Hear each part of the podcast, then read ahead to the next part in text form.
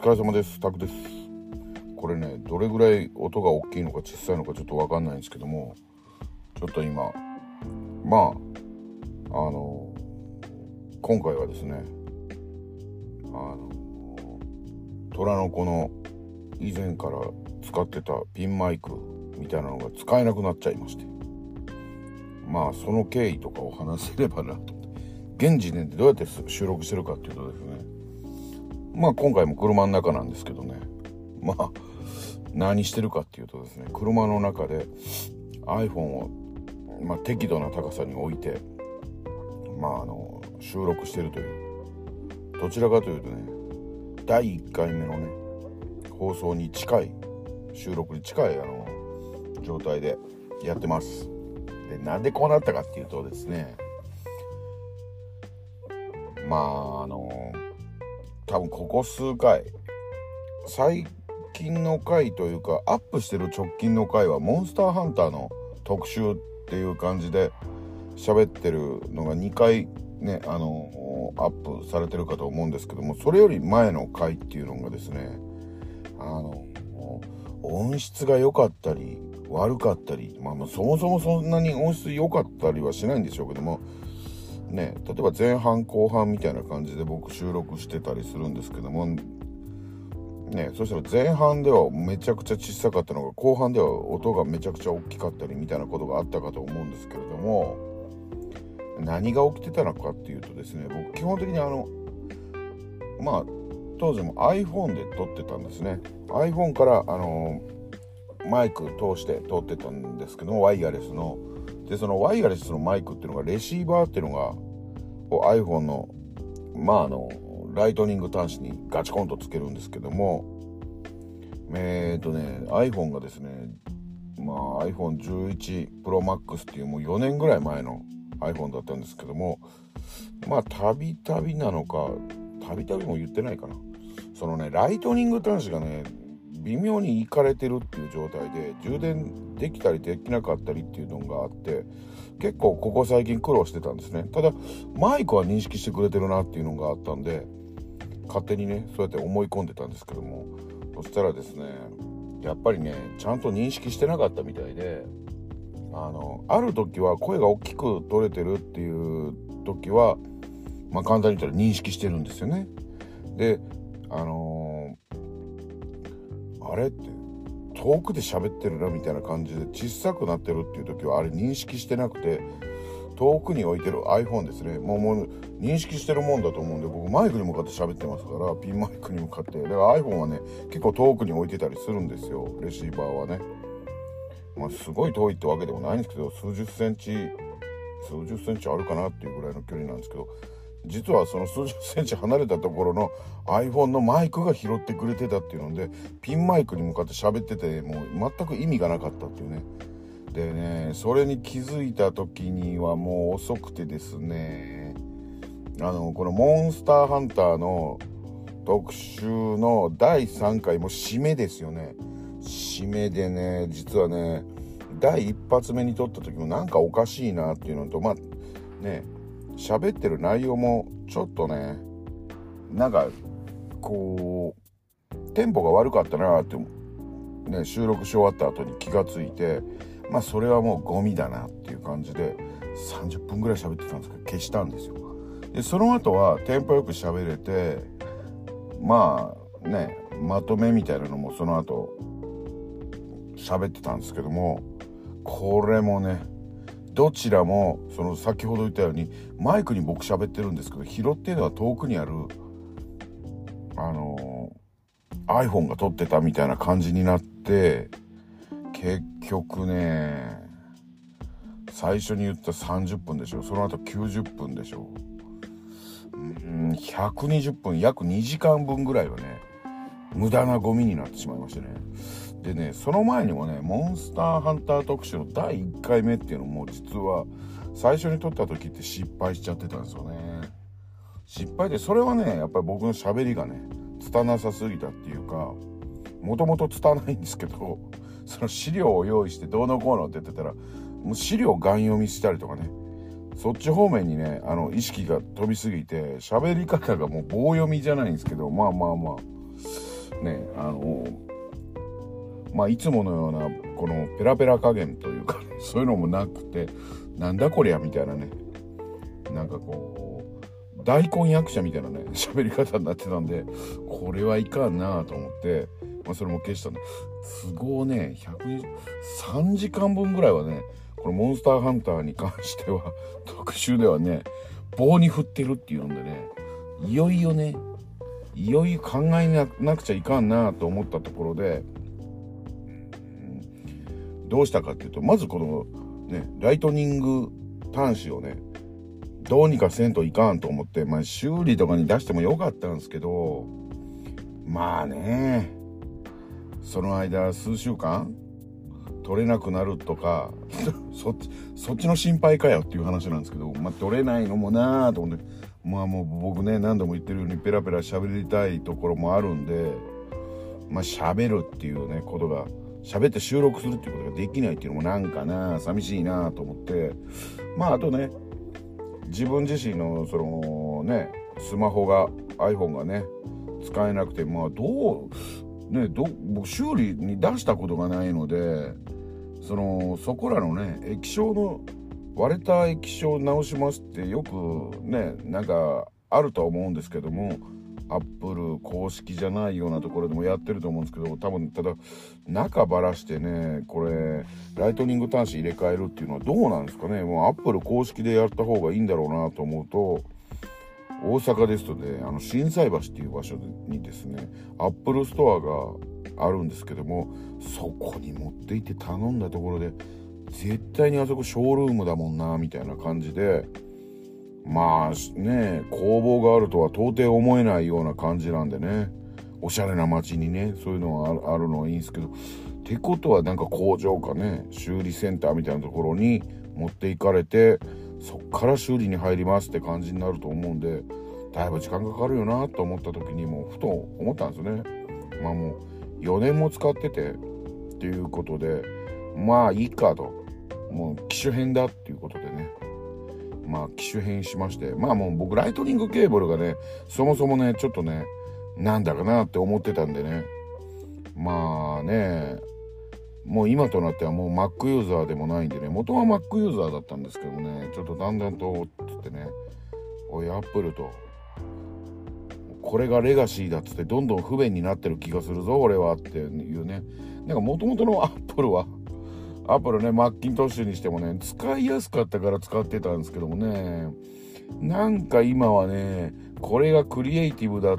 て言い張って不便を押し通してたりとか、なんかこれがおしゃれだって言い通して不便をね、押し付けてるような気がする時がちょっとあるんで、もうパソコンはね、僕はもう、もうあっさり Windows にね、もう仕事で使うこともねないんでねあんまりね、うん、まあ今の仕事なんか到底ね使うこともないですし、うん、だからまあねアップルもあまあ iPhone だけしか使ってないっていうことがあるんですけどね。だからまあそんな感じでねやっとこの度ね iPhone15 15にね変えてね iPhone15 前が11 Pro Max っていうやつでね、画面が大きいからっていうのを、やったんですけどもね、今回もね、Pro Max とかね、そんなそんなって思ってね、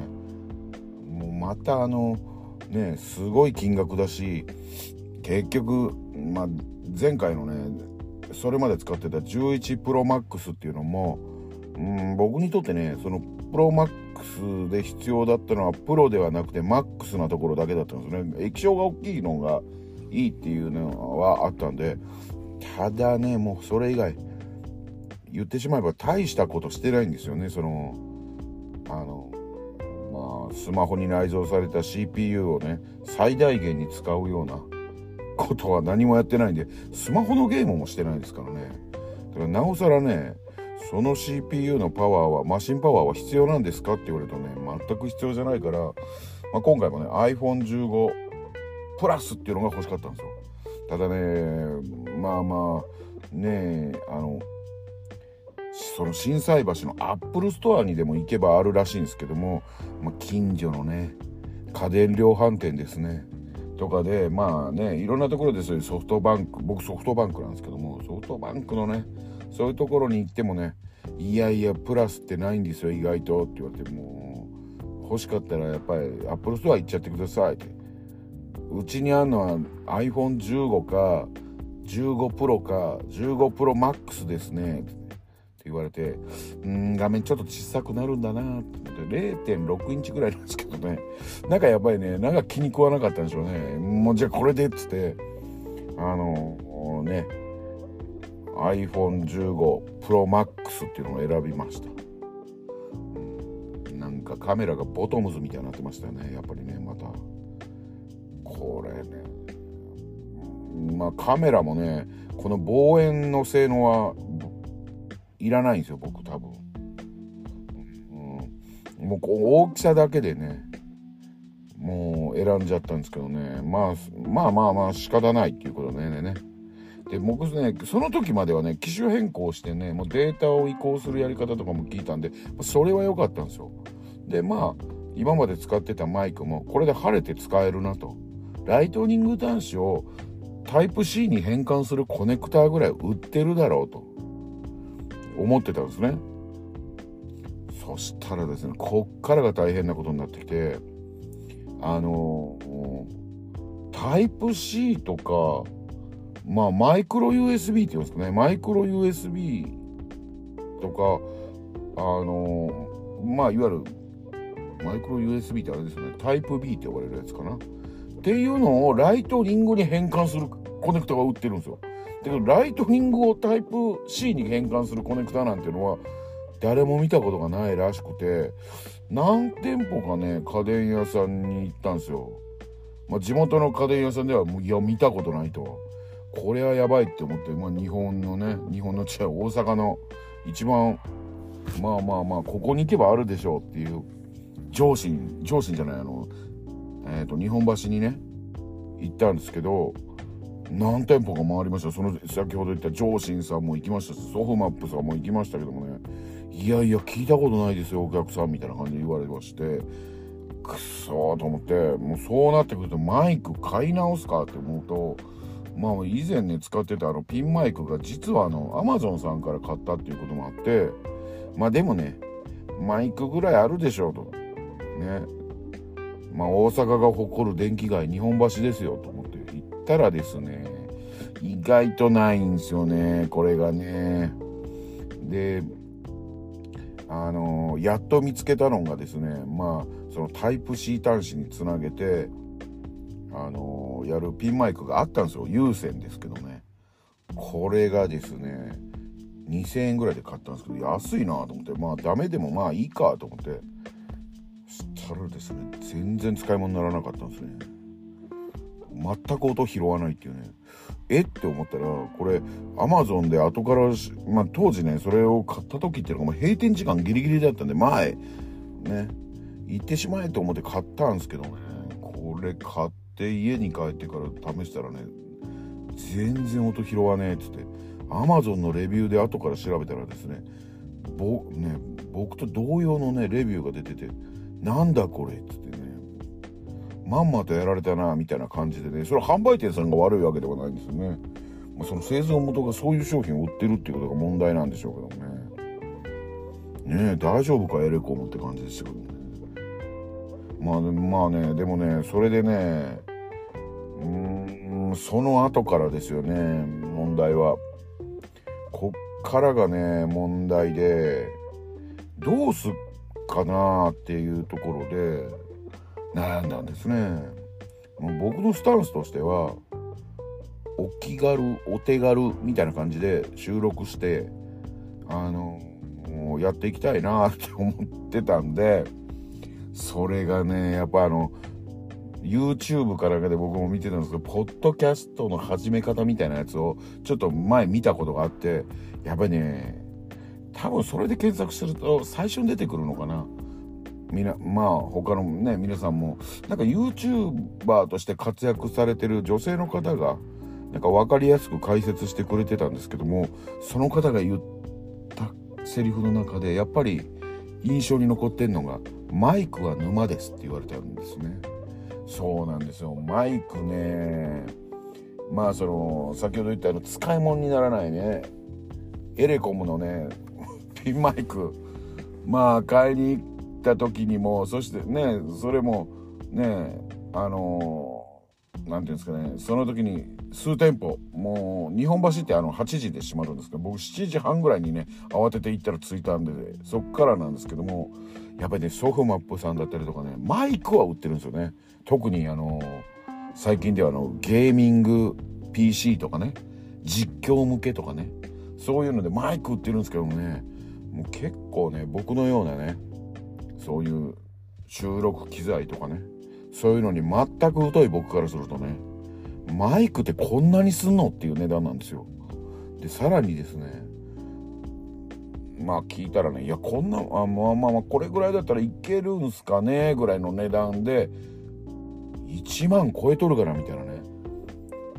いやでも大体あの収録するんだったらねやっぱ音質こだわるんだったらこの辺から行った方がいいかもしれませんねっつって。もうなんか2万3万当たり前みたいなね。ね僕ちょっと素人なんでね。あのこれ聞いててそういうのに詳しい方からするとお前何ふざけたこと抜かしてんだと。8万ぐらいからスタートだろう。みたいな方も多分いらっしゃると思うんですよ。そうなんですよ。マイクってね奥が深くて僕もね今ね勉強中なんですよね。でいろんなまあうちの職場にもねかつて楽器屋でねバイトしてたなんて人からもねご意見いただいたりとかいやバンドしてたっていう方からもねお話聞いたりとかさせてもらってるんですけどね。もうダイナミックマイクだのコンデンサマイクだのえっ、ー、とどうなんだったっけな。あの指向性だとか無指向性だとかねいろいろ覚えることがあってでさらにやっぱ買って試してみるまでは分かんないっていうね。でまあまあ例えばね僕がアーティストでボーカリストだったりとか、まあ、声優とかナレーターとかを目指してるとかだったらまた分かるんですけどもいやもうそこらのおっちゃんなんでね声がねまあ音割れしてなければねねそれでいいんですっていうのがね意外と難しいらしくて。まあまあいろんな方からのアドバイスを聞いてねわーって思いながらもねそのアドバイスを聞くちょっと前にね実はねアマゾンさんでマイクを発注してるんですけどもねそれもまだ来んのがねしばらく先でねねあのー、今の心残りはねこういう今みたいなね 無駄話っていうかこういうのは別に構わないんですけどやっぱりねあのー、そのねまあ、90分から90分プラス30分。まあまあ2時間を無駄にしたね。うんモンスターハンターのね特集のね最終をね第3回目をね撮ってねまずこれをアップしたいなっていうところが一つあるんですよね。もうあのー、ね僕もねちょっとライズ最後がライズとサンブレイクなんですけどもちょっとライズやっちゃったらねやっぱ久々にやって面白いなって思ってね、まあ、ライズとかサンブレイクになるのかな。うん面白いなと思いながらね。ちょっとね振り返るっていう形でやったんですけどね。そうなんですよ。ちょっとね軽くまあモンハンって毎回毎回ちょっと封印気味なんでね僕は。あのいかんこれ以上やると他のゲームができんって思ってどっかでね目処をつけてね止めちゃうというかやっちゃうあのー、やめちゃうようにしてるんですけどもね。まあ世の中にね世の中にってことないですけど多分僕離れ小島みたいなね無人島みたいなとこ行ったら、まあ、無人島に電源ないんですけどもずっとモンハンして生きていけるような気がしないでもないんでね。まあそんなね感じでねちょっとモンハン特集をねあのちゃんとねあの上げたいなっていうところもあってまあね早めにね取り終えたいなって思いながらね今多分その第その1その2って上がってるんでねそこにね間にね関係ない回を入れたくないんですよね。っていうのもあってなおさら早めに収録したいなって思っててだけど多分ね今こうやって撮ってんのこれもうねあの iPhone15 でどれぐらいのなんか感度がやっぱ違うなっていうのはねまあ前の11がねあの、結構使い込んでたっていうところもあって4年も使ってたんでやっぱりマイクもねへたってたかもしれないっていうのもあって今これ買ったばかりの iPhone15 なんでまあ多少ね性能もアップしてるでしょうし感度もまあまあいいんかなと思って一回どれぐらいのもんかっていうのを試しでねこうやって収録してるんでねまあ初心に帰った感じで今撮ってるんですけど。まあどうなるんかなと思いながらね。ただマイク買っちゃったな2つなと思ってね。でアドバイス聞いてからねこれまた安物買いの銭失いみたいになってるないかなと思ってね。結局あのね実況者さんみたいにあのすごい大きなねマイクであのポップガードっていうんですか。もうポップガードっていう言葉まで僕覚えましたもんね。あの金魚すくいみたいなねやつをね。部屋につけてアームにでも吊るしてね。うわ大事だなと思ってね。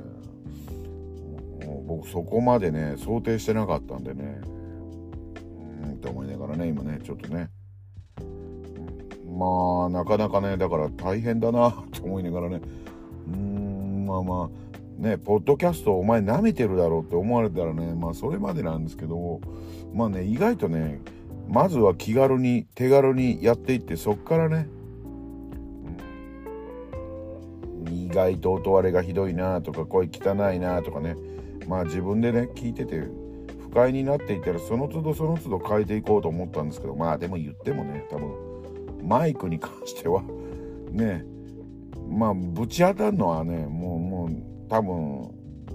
しょうがない話なんだろうなと思うんですよね。今僕が聞いてるポッドキャストの方々が聞こ聞き心地がいいなって思うのも多分その辺のマイクに関するねことで悩まれた挙句にその今多分機材を使われてて。でそれそんなことは僕もつゆ知らずにうわ普通に聞きやすいなこの人の喋り方とかね。その人の多分ねも持ってる元から持ってるね声の質とか喋り方とかっていうのがまあ綺麗っていう綺麗っていうかねあの音が、うん、自分に合うなっていうの以上にもしかしたらねその収録機材とかにもねこだわってるんですけどね。それがねまあ聞いてる僕らからしたら意外とそういう話をされないっていうこともあって意識しないで当たり前なんですけど聞いてたっていうことでね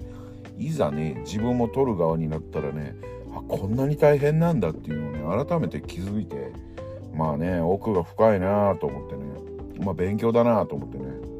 ちょっと今ねいろいろとね調べたりとかねしてる段階ですよ。だからねまあしばらくどれぐらいかな。まあできるだけね早くしたいんですけどた確かマイクがね2つ買ったんですよ。あの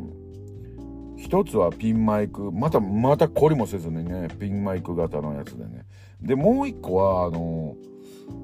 コンデンサーマイクっていうやつだったと思うんですけどもねえ。あのこれがね、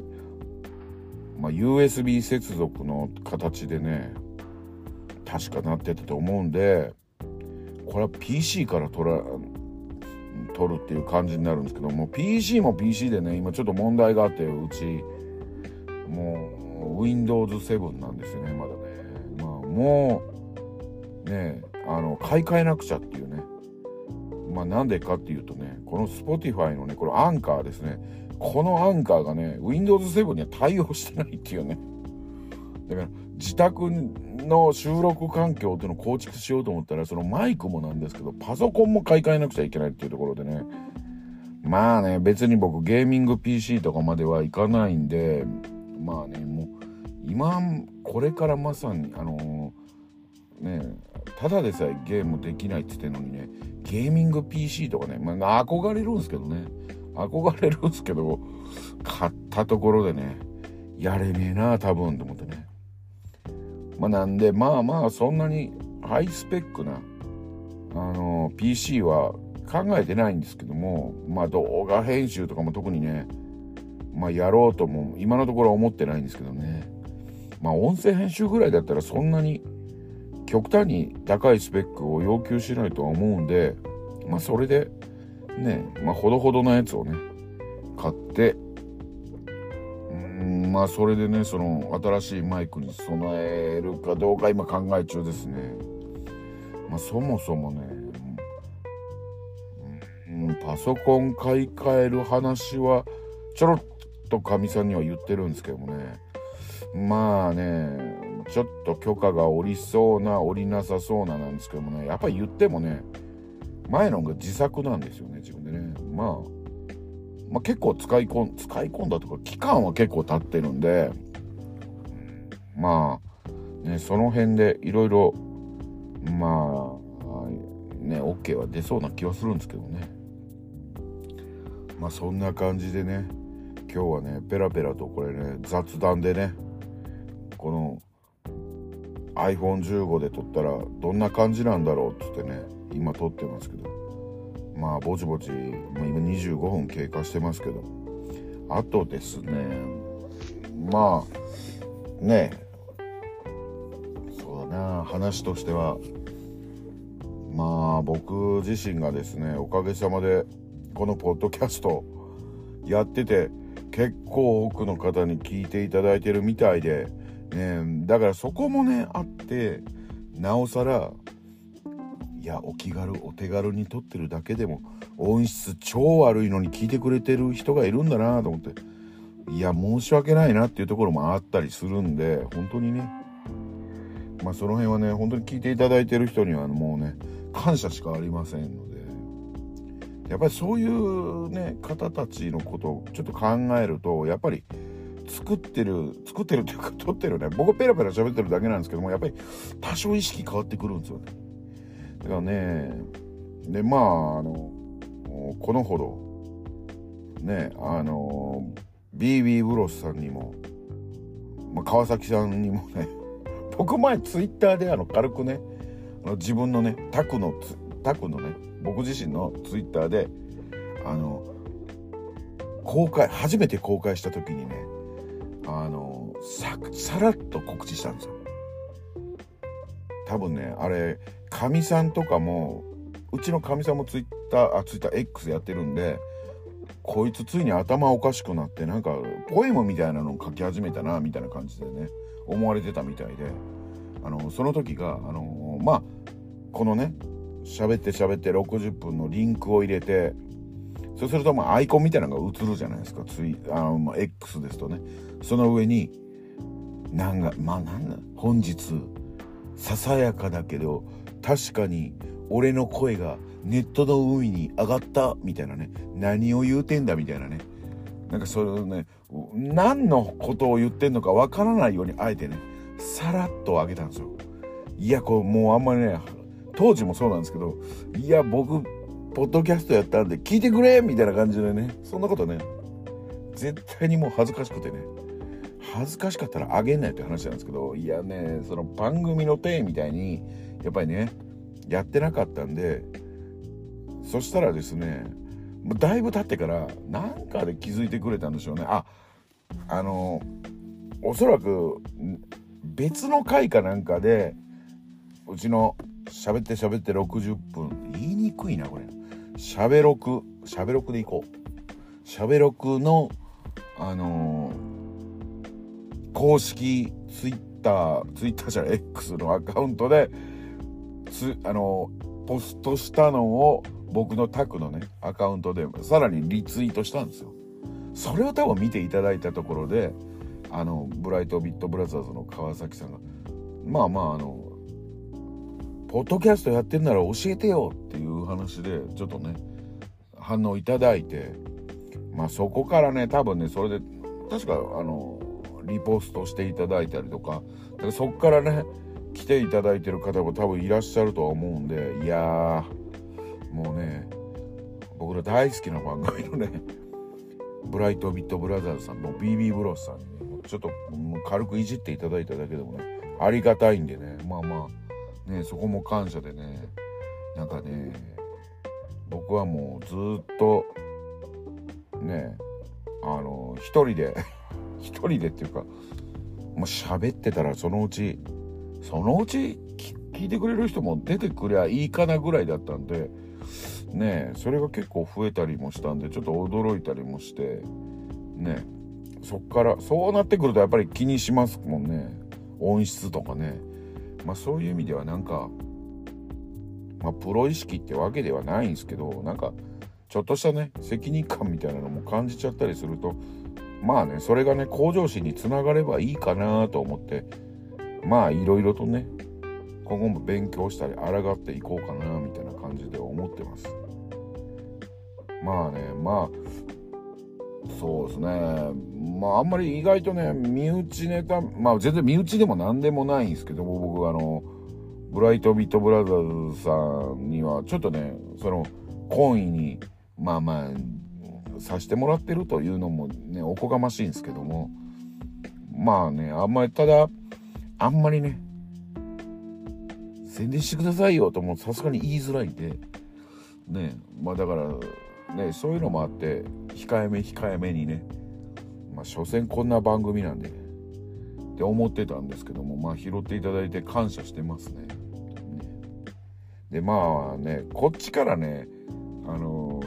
BB ブロスさんを宣伝してもね、まあ、そんなに多分あのうちそんなにパワーないんで何の足しにもなんねえもんなーって思ってたところもあってね。まあそんな感じなんですけどね。まあでも本当に感謝してるっていうことでね。まあ身内感あまり出さないようにしながらね今後もやっていけれたらなと思ってね。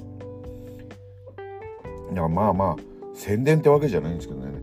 もしねうちの番組を知ってる、まあ、聞いていただいてる中であのブライトビットブラザーズさん BB ブロスさんをね知らないあのリスナーさんがいたらまあ是非聞いていただけると僕も嬉しいです。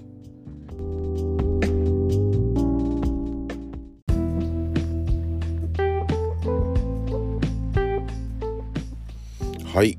というわけでですねあの前回を受けてちょっと日にち経っちゃったんですけどもね。またまだあのマイクも届いておりませんで。まあ iPhone で iPhone 片手に収録してます。まあでね前回ちょっとまあねそのブライトビットブラザーズさん BB ブロスさんの、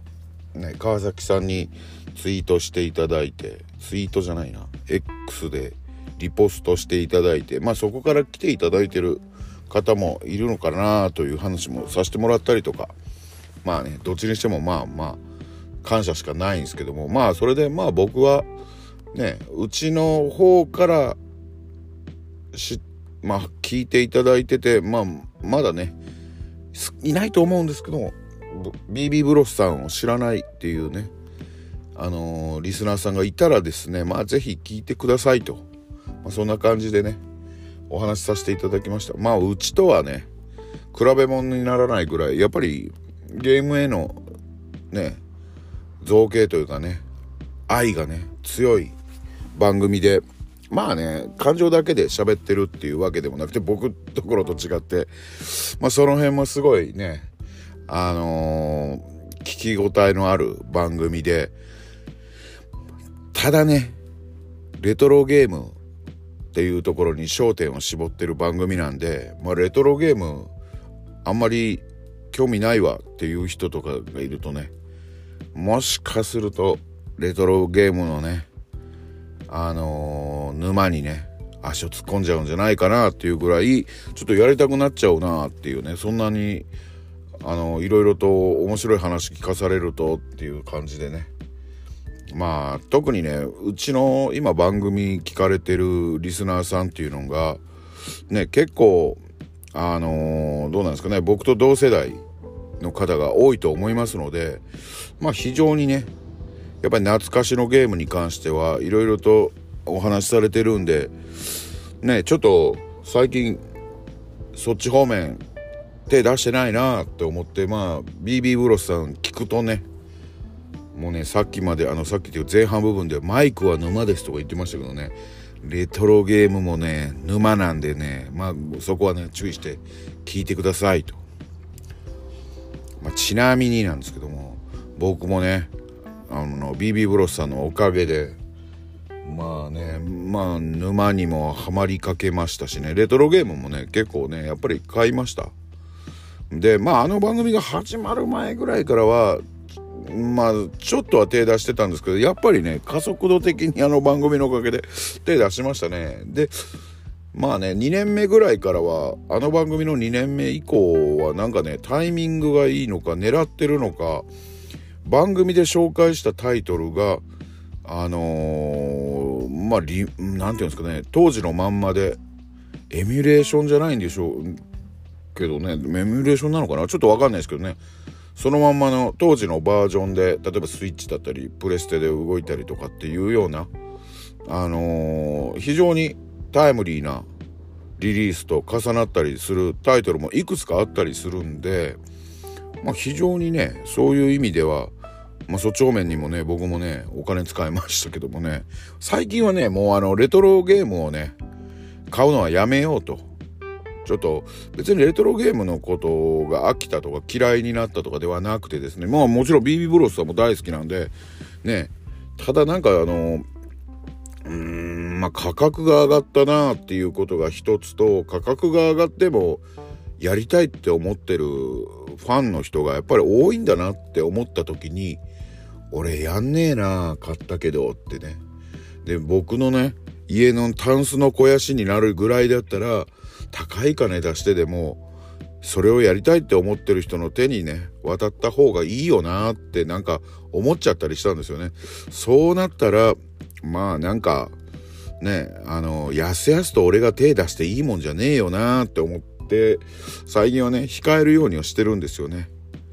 でどちらかというとね最近は僕はあのもう過去回でも言ってる例えば 2D のドットテイストのね、でも作ったのは最近なんですっていうインディーゲームに多いんですかね。そういうのに興味を示したりとかあとはやっぱりそのねあの当時のあのまんまの移植をあの原稿機でやってくれてるやつですね。あのまあ何ていうんですかね。こうこれをまあ、HD じゃないんですけどまあ移植ですよね。スーパーファミコン版とかのをね。まあそういうのが出るとまああの手出したりしてますね。あのー、今年だとねいつだったかな？あのバルケンとかね出てましたもんね。あとはですねまあ今あの12月のこれ今日いつだっけな？5日かな？6日かな？この辺だと思うんですけどもね確かもうあと1日2日ぐらいなのかな？2日？あ違うか。もうちょっとかな？7日ぐらいに確かあれが出るんでしたっけ？あのー、M2 さんがやってるあのドドンパチがね出るっていうね、まあ、そういうのを買ったりはするんですよね。だからあの中古で出回ってる当時のものっていうのに手を出さずにこれから出るとか今出てるあのー、その当時のやつの移植とかね。そういうのに手を出すようにしてまあねやっぱりその現行機であの昔懐かしのタイトルが遊べるようにそういうね移植とかをやられてるっていうのであればそれでね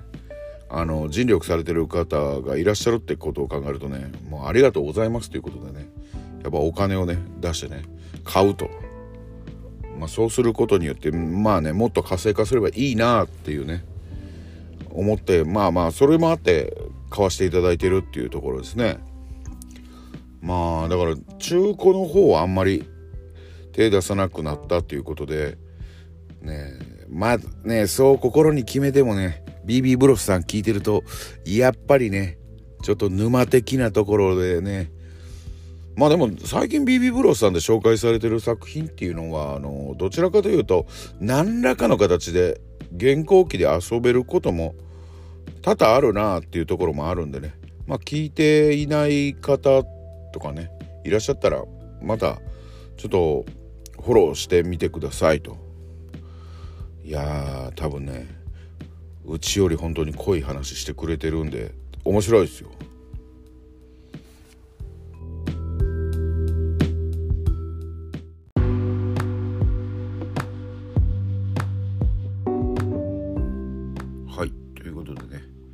結構刻んでね収録してるんですけどね。さっきまではねあのー、この前のくだりはあの職場近くのスーパーの駐車場みたいなところでねあのちょっとね喋ってたんですけどまあなんかねまあまあ職場の近くっていうことでトラックがまあビュンビュン通るところなんですよね。まあそういうこともあってですねまあちょっとうるせえなと思ったんでまあそこではちょっとねあんまり長々と喋るのはやめようと。あとねあの多分ねさっきとまた聞こえ方が変わってると思うんですけどあのー、さっきね腕腕というかね手に iPhone 持ってね喋ってたんでまあ結構疲れてきたっていうところもあってね。まあそんな感じでね。なんかそういえばさっきあのそういえばねバルケンの話してましたね最後の方ね。でバルケンでね僕思い出したんですけどまああのバルケンってね確かあのレイノスの続編なんですよね、ま、話的には確か前日譚になるんですかね。レイノスのね。でまあまああのー、確かね僕あのバルケンが出る頃ってあのスーパーファミコンのですねバルケンですね当時出る頃ってあのー、九州の方に住んでましてでまあ僕中学の2年生ぐらいから高校卒業するぐらいまではその九州の片田舎に住んでたんですけどもあのそこでですねあのまあ本当に田舎なんですけどもその地元にですね大きなホームセンターがあるんですね。でまああのそのホームセンターの中にゲーム売り場みたいなのがありましてまあね僕が住んでるその市っていうか町にはですねそのあのホームセンターの中にあるゲーム売り場とですねあとねちょっとしたねショッピングセンターっていうんですかね。そういう中にですね当時何だったっけなあれ。もう今あブルートっていうねあのブルドッグがね確か。あのマスコットキャラみたいになってたね。もう今確かブルートっていう中古チェーンはもうなくなったんじゃないですかね。まあそのねそこが入ってるっていうぐらいで。あとはなんかねこじんまりした個人系のおもちゃ屋が1店舗あったかなぐらいのね。まあ本当にあのまあ今からうーんそうですね30年以上前の話なんでなかなかねあのー、まあ当時それも片田舎だったんでまあまあまああのー、ゲームを買う手立てもね田舎のキッズだったキッズってほどでもないけどまああの僕にはねなかなか限られた世界だったりはするんですね。まあ、隣の市に行くとねまたもうちょっとねあるんですけどもあるっつったってねまあ、まあ、ね自分の住んでる町に3店舗で隣の町に行ったら4店舗ぐらいでみたいな感じだったと思うんですよね。でまあそのね地元のホームセンターのゲーム売り場っていうところに僕もあのバイトするようになりましてでそこの担当の人がねあの僕とあの話が合うっていうところもあったし当時ね僕もうあのゲーム系の専門学校に行くことを決めてたんでまあそれは大阪なんですけどもでもう入学も決まってたのかな。でまあそれを知ってそのゲーム売り場のね担当者の人がですね今度北九州のねあの福岡の方でゲームの見本市があると。確かねゲームとねおもちゃとかやってたのかな？うんそれであのー、やるからお前来るか？みたいな一緒に行くか？みたいな感じでね。それがねそうですね。確かそれどこなの、まあ、九州の九州の方でも。北九州市だから福岡かな。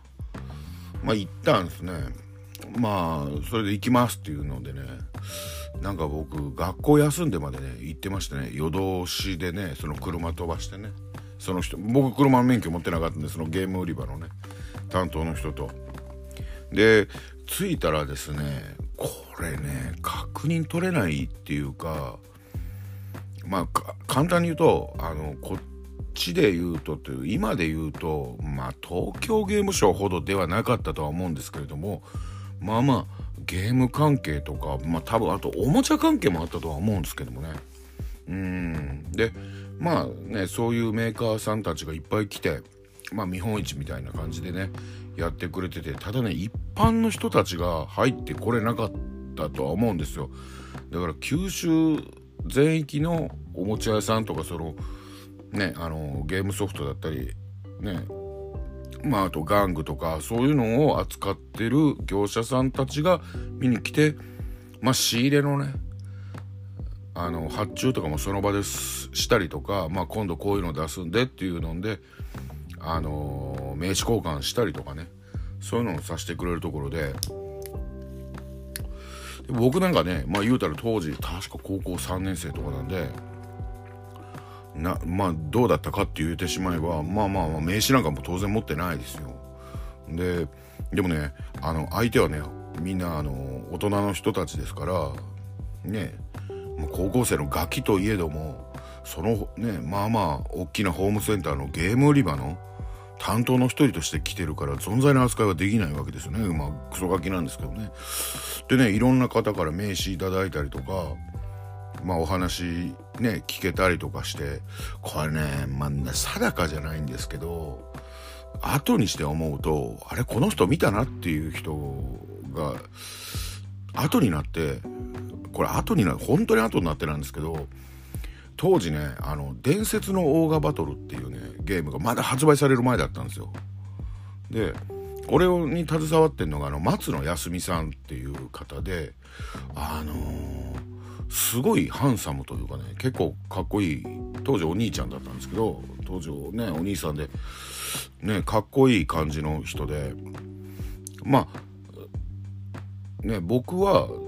そのクエストっていう会社も伝説のオーガバトルっていうのも全然発売の半年以上前だったんであんまり詳しくは知らなかったんですけれども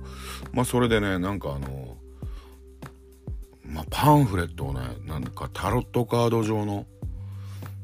あのパンフレットを渡してくれていろいろ説明してくれてて絵がすごい細かくて綺麗ですねみたいな話をさせてもらっててすごい受け答え僕もさせてもらってすごい丁寧に説明してくれててすごい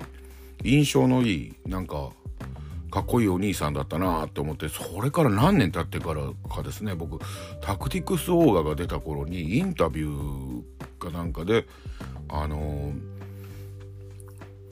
記事を見た時にあれをこの人俺見たことあるなと思ってあの時の人じゃないかなって確証ないんですけど多分松野康美さんだったんじゃないかなと思って。たりはするんですけどね。その,、まあ、その方が夢あるなと思ってね。今もね思い込んでるだけかもしれないですけどね。でねもう一つバルケンがねまあ、バルケンがねその時僕の中ではでもその北九州のその見本市では結構大きな収穫があったっていうね。あの当時まあ僕はねあの何でしたっけね。レイノスの続編だっていうこともねなんか分かってたんですよね。でまあ、そういうのが出るっていうのはなんかファミ通とかで多分察知してたと思うんですね。で、ああ、あのバルケンが出るっつって、バルケン出てるじゃねえかよ。サンプルっていうか、サンプルっていうかデモ画面というかね。で、パンフももらいに行きましたしね。そしたら、やっぱりね、ちょっと、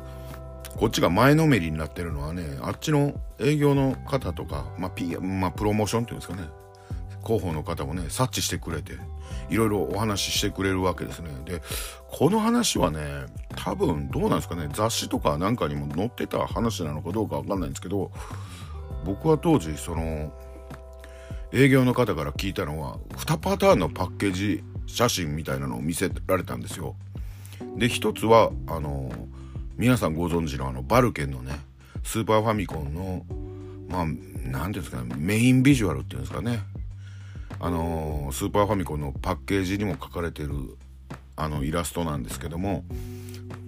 でもう一つがあのあれのキャラクターデザインをしてる漆原さんでしたっけ？漆原さんですけどまああのねキャラクターデザインをされてるどっちかっていうとアニメテイストのイラストの方が描いたなんかそのデザインイラストっていうんですかねパッケージデザインみたいなやつを見せられたのかな確か。であのその時そのキャラクターデザインをされてる方が描いたイラストっていうのとはまあいいとしといてもう一つのね後にあのパッケージデザインになってる方ですねどっちがいいですかって言われたんですよねいや、こっちの方がなんかリアルでかっこよくないですかって言って、ああ、そうですよね。って言って、実はですね、これね、2つ、あの、持っていて、あの、東京の方で、秋葉原っていうところで、あの、何人かに、あの、アンケート取ったんですよ。どっちがいいですか？って言って。で、このリアルなやつはですね、あの、タミヤのプラモデルのイラスト、ボックスアートを描かれてる方が、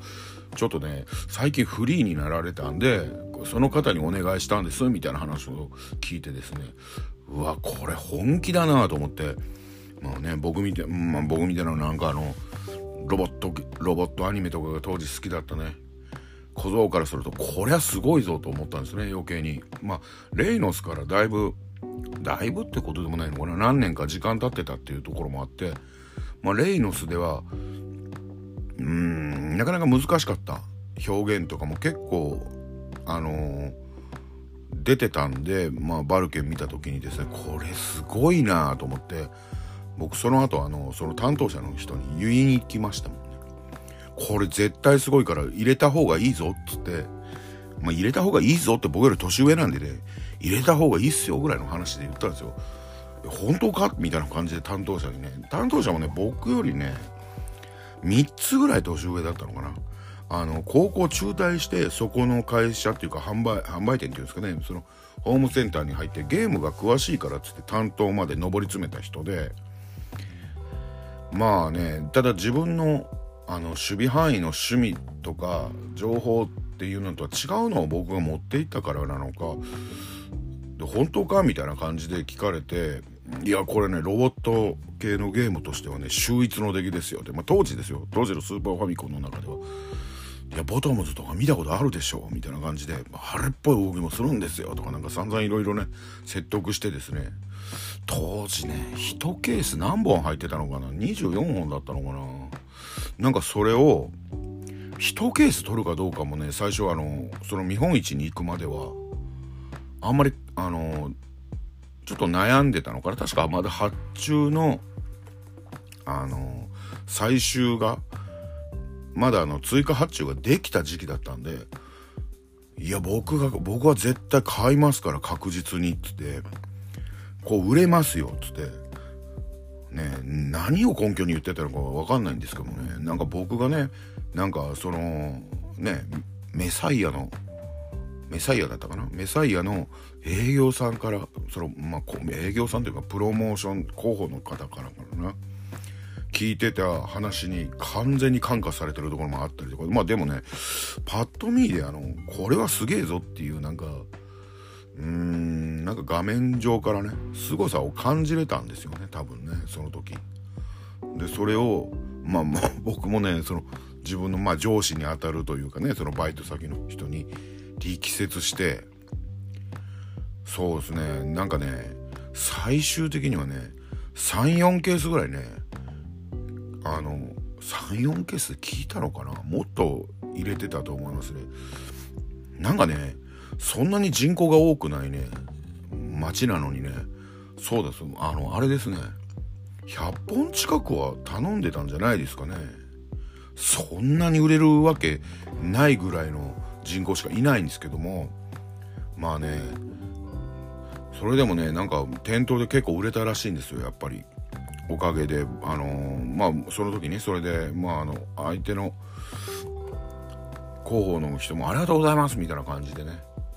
いろいろとなんかね覚えてます？なんかねノベルティみたいなのももらったんですよねもう今なくなっちゃってますけどねでね、それから発売日を迎えた時に、まあ、当然僕はもうね、買いますよね。で、その後も結構売れたみたいなんですよ。で、ただ、やっぱり市場的には、そんなに、あの、期待度の高いゲームではなかったっぽいんですね。これはあの、その僕がいた九州全体というか、その、ある、その都道府県、なんで僕があの九州のど何県かって言わないのはね、まあ、後々のね話でねあのこれは言わない方が特定される可能性がある。案件が出てくるんでちょっと特定されると辛いなって思うんであえて伏せますけど、まあ、九州のある県でなんでまあそれでですねまあやっぱり冷遇とまでは言わないんですけど他の店舗もなんかそんなに多く仕入れてなかったみたいなんですね。で100本ぐらいはやっててでもね店まあ初動である程度は売れたんですけども60本から50本ぐらいはやっぱり余ったらしいんですよね。で当時っていうのはあの今だと多分各ハードメーカーが販売店とダイレクトにやり取りしてるっていう中間マージンをカットした感じで、あのー、販売されてると思うんですね。これプレイステーション以降そうじゃないですかね。だけど当時は初心会っていう、まあね、スーパーファミコンだったら問屋とかを通してやるもんで、多分ね、その問屋から、その僕が働いてたっていうかバイトしてた販売店に来るわけですよね。で、当時他にもね、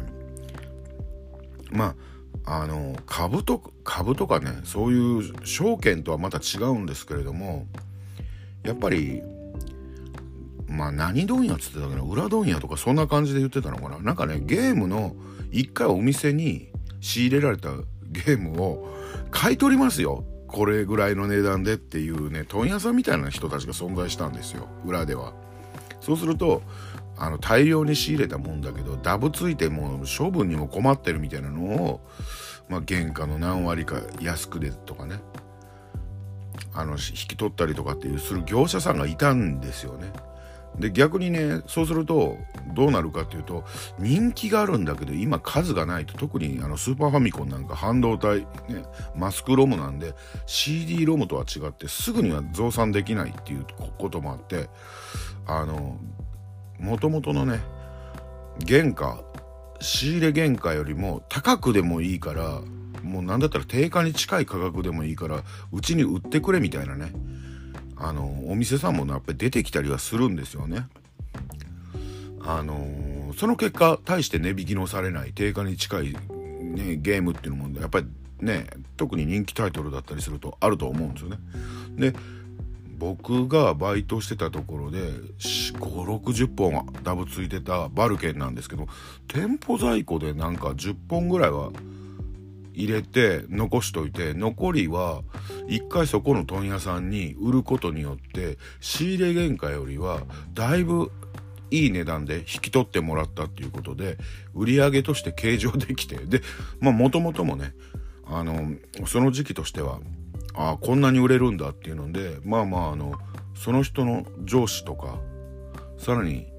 まあねその社長みたいな人からもちょっと褒めてもらえたって言って後々僕聞かれまあそういう話をしてもらってちょっと嬉しかったなっていう話がね一個ありますっていうことなんですけどね、まあ、バルケンはね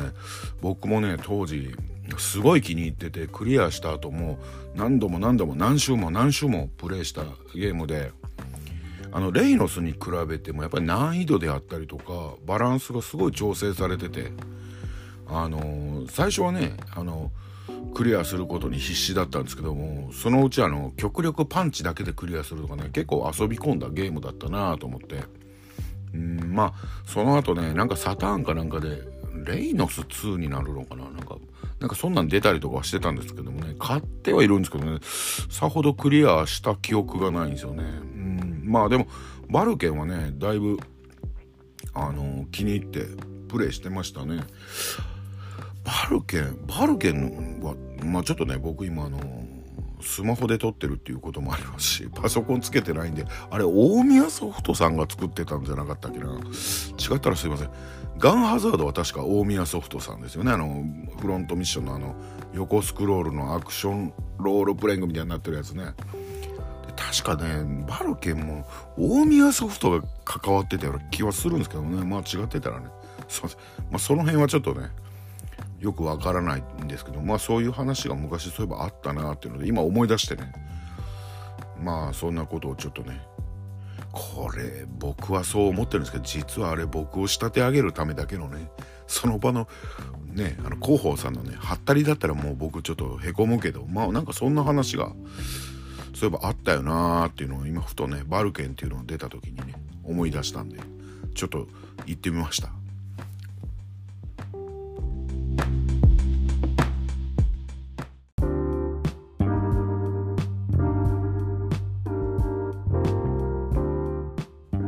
はいそういうわけでですね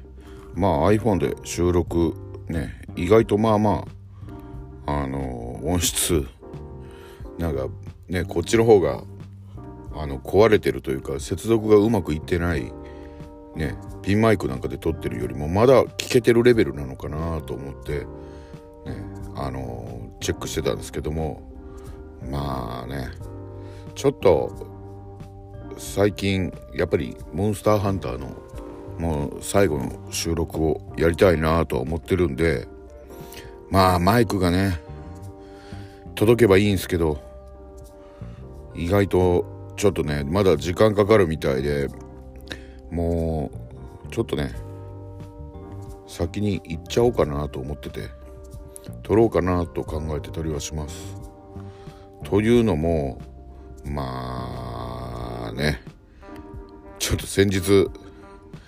ちょっとねあのー、まあ某ゲームメディアの、まあ、シリーズ「モンハン」を振り返るみたいなやつポッドキャストで上がってたんでまあ聞いてみたんですよ。そしたらねもうメディアなのにこれかよみたいなね。これそこらの高校生が喋ってる内容じゃねえみたいな。まあ僕がね言えた言葉でもないんでしょうけどなかなかになかなかに情報量が何もないなって。思い出ばっかりだなって。もうちょっとなんかなかったですか？みたいなね。例えばね発売日だったりどうだったりとかもね。これ今そこらにいるこうなんかね若い人3人集めて無理くりモンハンで喋ったみたいなね感じの仕上がりだったんでいやすごいなあと思って。こうもうあんたらフォロワーいっぱいいるでしょって思ってね。やっぱりメディアの責任みたいなのねえすか？みたいな感じでね。もうちょっとねでもねやってほしかったなーって思って。もうねなんかちょっとねうーんって思いながらねこれなんぼなんでもあれならうちの方がまだ勝ってたんじゃねえかってちょっとね軽くね、まあ、何様だって言われると思うんですけどもでもねちょっとねびっくりしてもうこれはもう俺の方がちゃんと作っとこうと思ってやっぱりねマイクが来なければもう iPhone で収録上等っていう感じでやっていこうかなと思ってるんでまあね早め早めに上げていこうかと思います。まあそれではねまたもうしばらくねもうしばらくで多分これ公開されてる時には多分あのモンスターハンターの回はねまあアップされてると思いますのでまあ多分ねここれ以降はそうですねモンハンの回が公開された後にこの回も多分ね表示されるかとは思うのでまあねあのー、モンハンの特集をね